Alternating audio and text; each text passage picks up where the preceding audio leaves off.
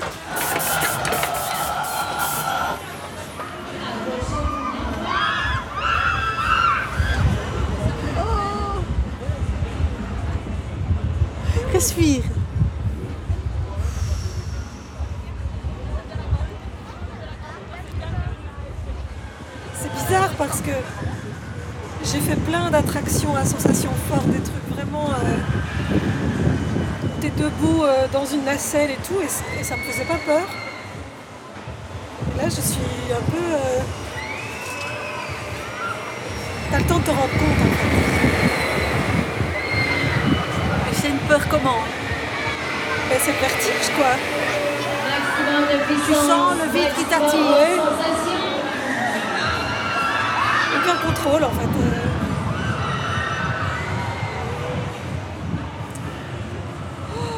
Ils sont plus hauts que nous, eux. Ouais. Turbine. La turbine est plus haute. C'est vrai que la vue est belle. hein.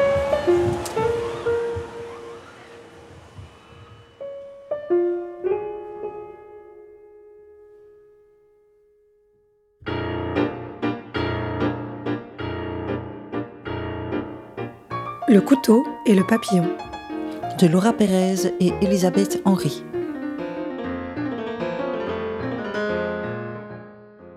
Lors d'un voyage en 1979 avec ma plus jeune sœur, j'étais alors âgée de 18 ans, elle de 16 ans.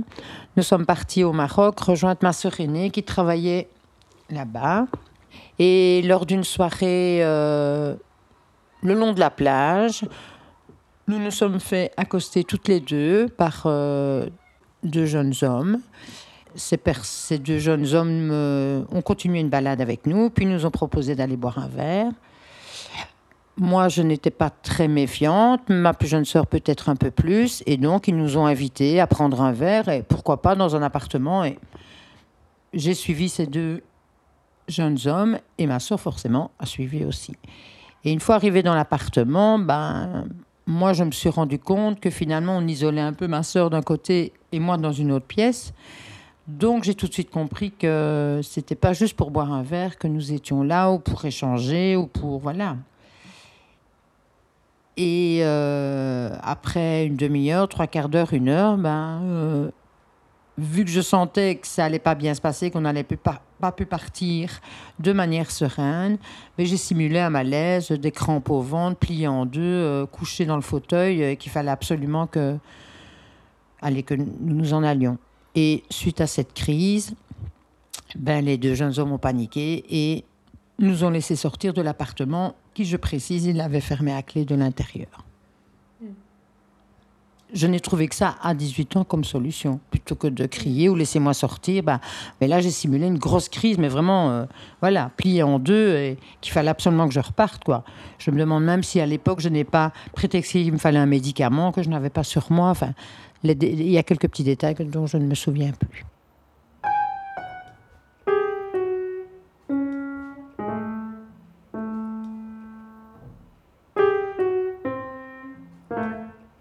Sentiment d'insécurité, je le ressens plus maintenant qu'avant.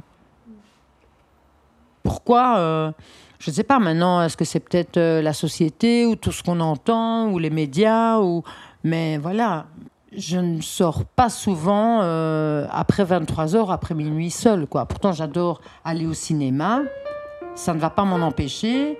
Mais la dernière séance où je suis allée, bah, j'ai pratiquement couru pour aller jusque ma voiture.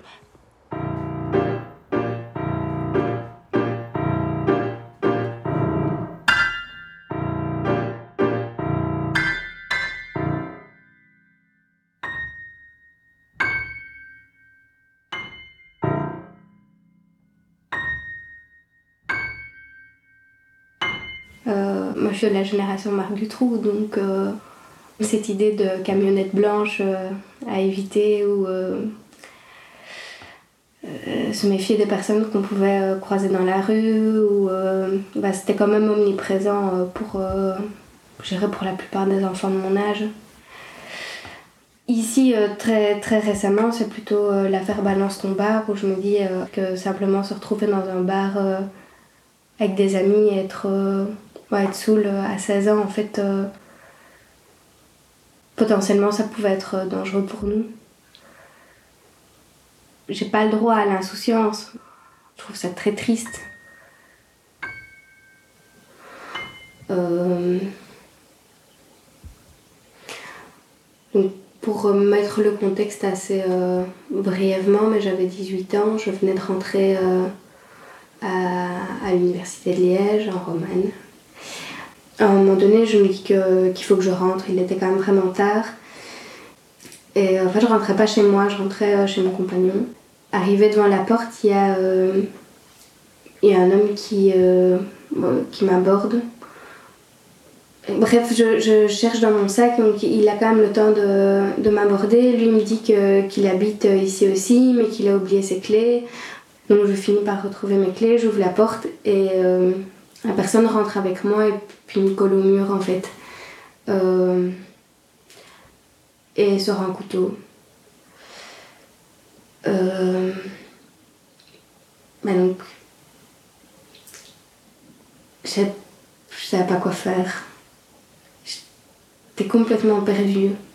Je me suis dit, euh, ok, ça y est, c'est, c'est fini. Je, je propose de l'argent, de prendre ma carte de banque.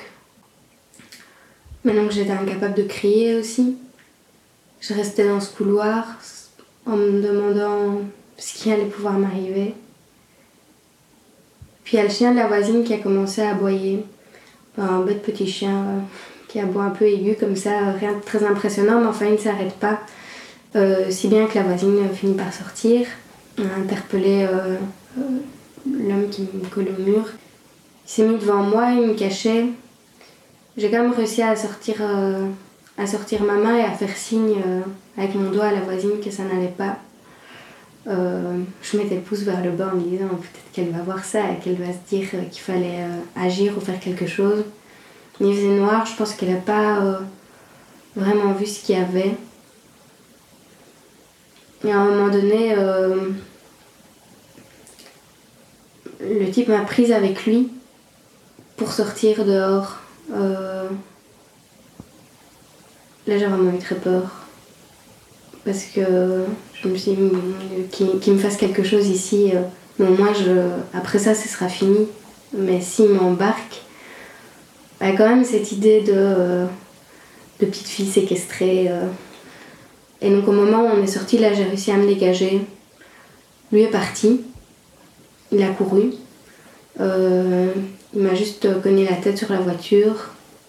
Puis j'ai, couru autour de la voiture avec le petit chien qui me suivait. Ah, mon compagnon a regardé dehors et il a juste vu un chien qui me courait après. Il est descendu. Moi, je suis allée tout près de la voisine. J'étais complètement euh, vidée.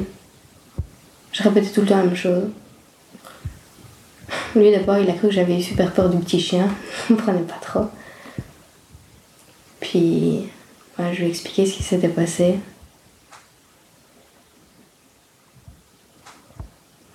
Oui. Bah après, euh, ça n'a pas dû durer très longtemps. Ça m'a paru vraiment très long. Pour moi, c'était important d'avoir des outils pour, euh, pour y faire face si jamais ça devait euh, se reproduire un jour. J'ai commencé euh, une initiation au Wendo. euh, donc c'est une pratique d'autodéfense qui sont mises en place surtout pour déstabiliser la personne, pas pour, pour l'agresser. Moi, dans mon cas, ça surtout, ça m'a surtout aidé à reprendre confiance en moi.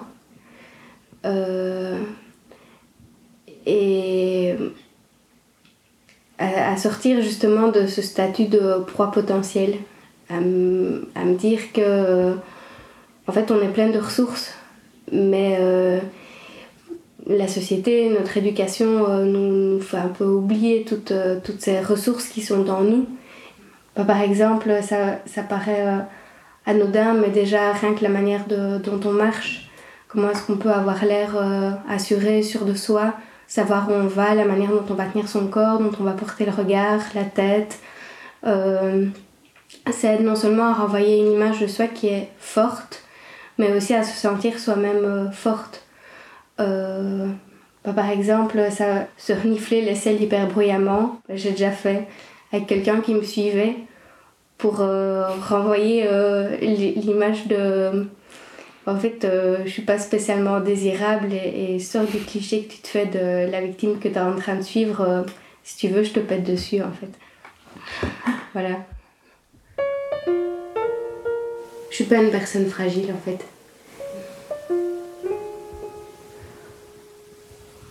Oui, on est puissante et d'autant plus si on se met toutes ensemble s'imprégner le plus possible de l'idée de, sororité, ben de veiller les unes sur les autres et de se dire euh, ben en fait euh, oui je peux lâcher prise parce qu'il y a aussi toutes les personnes qui sont autour de moi qui, qui veillent sur moi.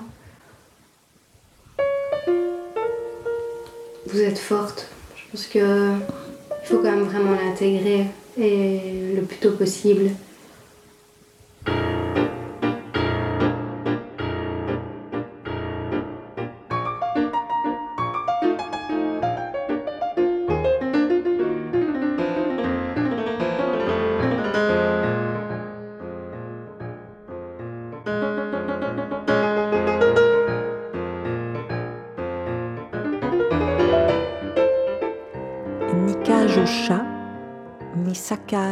Des chattes.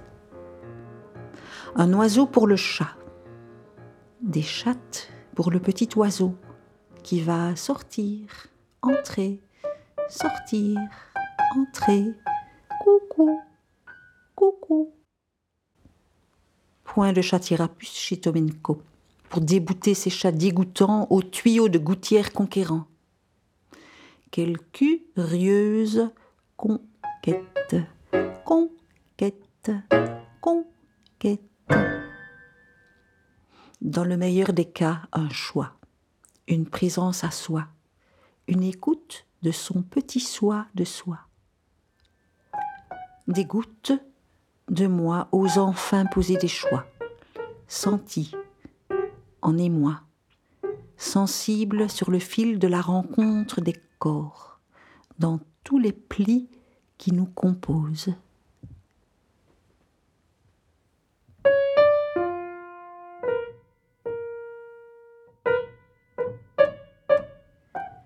Enfilons frangines, chaussettes douillettes et grosses bottines, haut de soie avant les bas.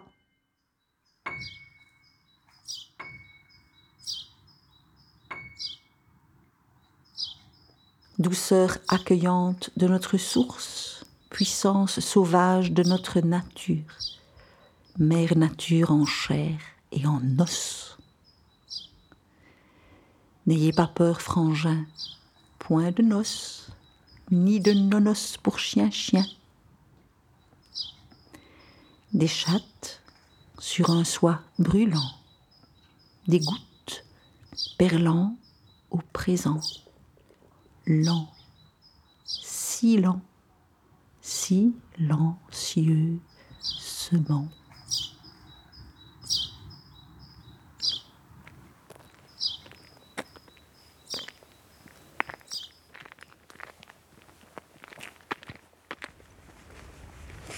le terme euh, vraiment euh, puissance, euh, avoir du pouvoir, c'est vraiment pas quelque chose auquel je, m'identifie. J'ai plutôt l'impression que de manière générale, c'est pas moi qui ai le pouvoir.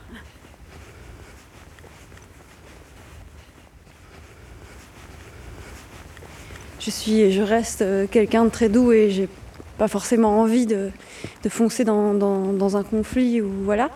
Mais euh, disons qu'à force d'accumuler en fait des situations où euh, j'ai une sensation euh, de me faire un petit peu marcher dessus et de me rendre compte que je suis incapable de réagir à part euh, de, sourire bêtement, euh, j'ai aucune répartie.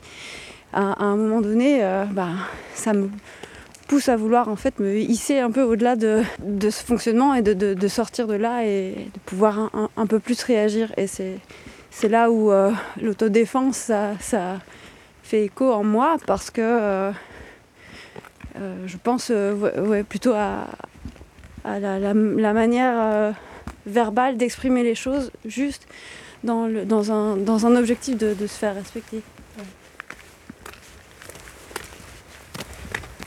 J'essaie de comprendre d'où ça me vient. Euh, bah, cette attitude. Et je pense que c'est lié euh, probablement à une forme de traumatisme aussi, euh, d'avoir subi des, agressions euh, psychologiques au sein de la famille. Euh, très jeune, ben, sans défense en fait, en étant complètement dépendante ben, de, ses propres parents. Il n'y a rien à faire, ça se cristallise et moi j'ai pas réussi à, surpasser ça et voilà. Donc c'est aujourd'hui à presque 40 piges que je me dis il, il est temps de, voilà, de réagir et de, de trouver en fait des méthodes et des moyens pour, euh, bah, pour se faire euh, tout simplement respecter. Mais du coup, j'ai quand même des petits, euh, des petits symboles ou des petits gris-gris ou des éléments autour de moi dans la nature qui peuvent, qui, ne correspondent pas forcément à, mon caractère à moi, mais simplement de les voir exister. Par exemple, des, épines, des ronces, des- de l'écorce. Enfin, juste euh, voilà, euh, me rattacher aussi à des petits symboles, euh, le symbole de la carapace et tout ça. Et ce sont des petits symboles qui m'entourent dans une idée d'autoprotection, mais aussi d'autodéfense, dans cette envie de plus d'affirmation. Ah ouais. C'est marrant ça. Il peut y avoir euh, des animaux euh, euh, plus agressifs, un scorpion ou quoi. Là, les tracteurs. On ne sait pas du tout où on est, on a encore euh, continué à regarder. Ben, j'ai- ouais, j'ai regardé regardé, les flèches à chaque fois. Je me dis, bah, ça a l'air d'être ça. Mais euh, Viens parce qu'il il est très gros ce truc. Je foutre le GPS, non On a un GPS hein, quand même.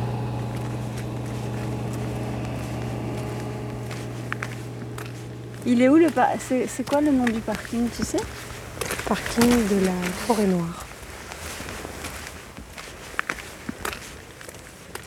Bon, bah, les fagnes.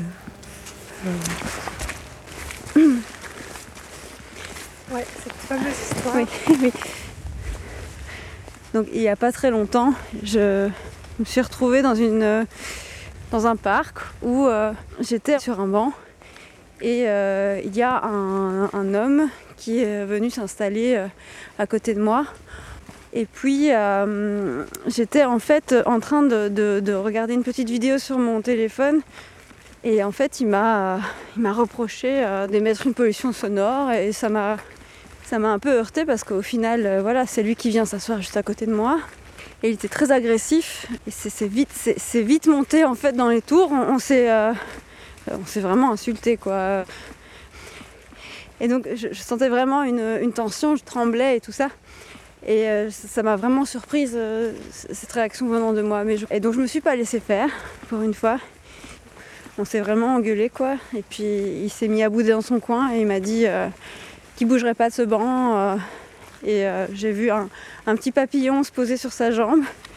Du coup, je lui ai fait remarquer en souriant qu'il avait un papillon sur sa jambe. Et je trouvais que la situation était tellement grotesque que voilà, j'avais envie de, lui tendre la main et de faire la paix. Et il a marché, donc il, est rentré dans une discussion.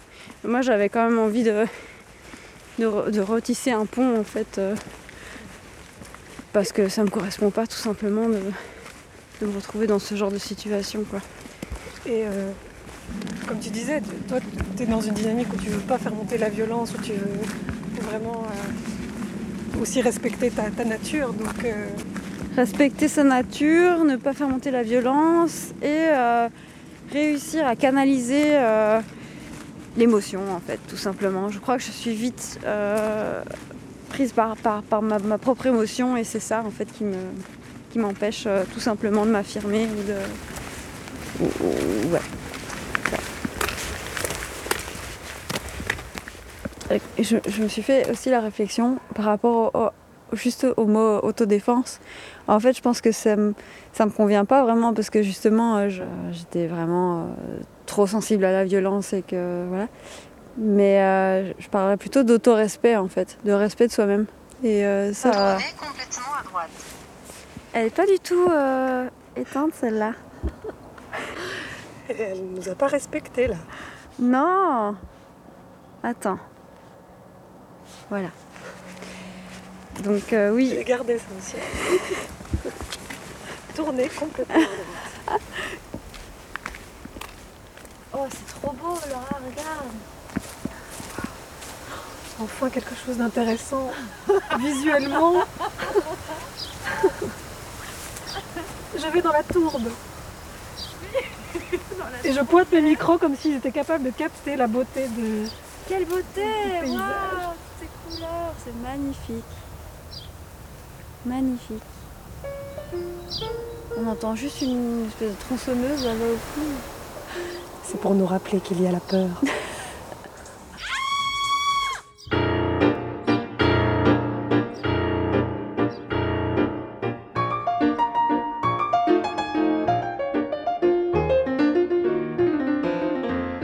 Le couteau et le papillon.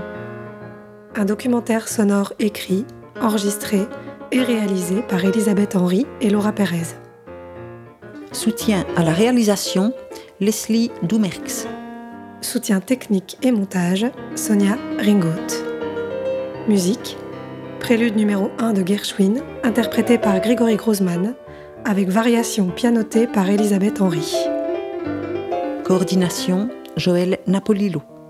Une production d'une certaine gaieté, avec le soutien du service de l'éducation permanente de la Fédération Wallonie-Bruxelles. Merci à Pascal, Odile et Laura pour leur témoignage. D'une certaine gaieté, avril 2022.